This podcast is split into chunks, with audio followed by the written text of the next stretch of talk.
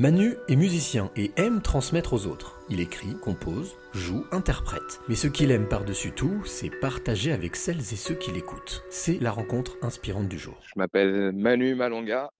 Euh, je suis donc artiste, compositeur, interprète.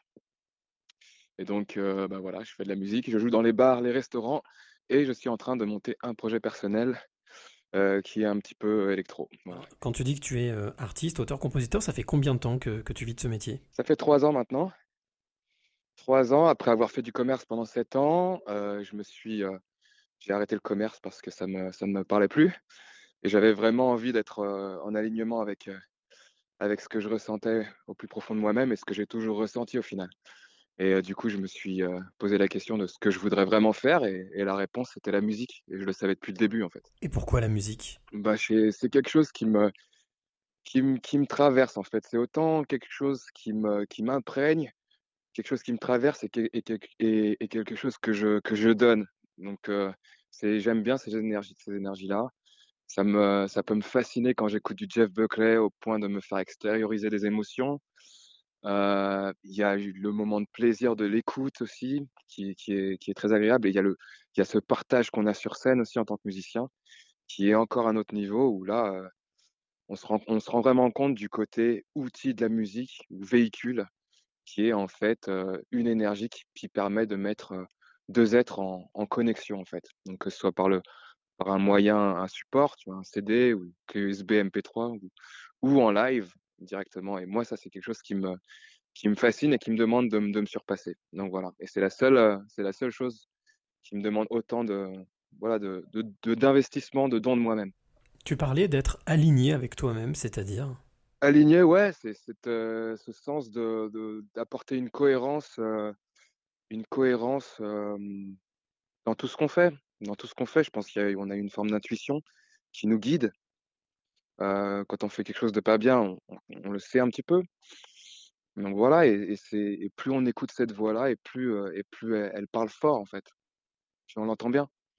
Et pour moi, c'est en étant aligné avec soi-même qu'on peut aussi commencer à créer un alignement ou, des bonnes énergies pour les autres. Tu parlais d'un projet sur lequel tu étais en train de travailler, un projet électro. Est-ce que il y a moyen d'en dire un ou deux mots sans forcément dévoiler tout? Bah en fait, c'est un c'est un projet que j'ai que j'ai fait, euh, que je suis en train de monter, où j'ai rassemblé beaucoup d'instruments ensemble, euh, une boîte à rythme euh, et bon un pédalier basse qui est relié à un synthé basse, un clavier, de la guitare, etc. Et en fait, l'idée c'est de voir jusqu'où je peux aller en étant autonome, sans utiliser d'ordinateur, pour créer une musique qui est intéressante avec des textes en français. Tu vois, ce serait un petit peu un petit peu style euh, Tricky ou euh, des fois un peu Portishead, tu vois, des trucs comme ça, Radiohead aussi. Et euh, c'est quelque chose, je me suis demandé jusqu'où je pourrais aller tout seul. Voilà. C'est important pour toi, tu parlais justement de paroles en français. C'est important de, d'interpréter en français? C'est important pour moi d'interpréter en français. Bon, j'ai le choix parce que j'ai vécu sept ans à Londres et longtemps il s'est posé cette question de, voilà, quel est mon public en fait? Et mon public, pour l'instant, il est français. Euh, avec le confinement, en plus, c'est encore, euh, c'est d'autant plus souligné.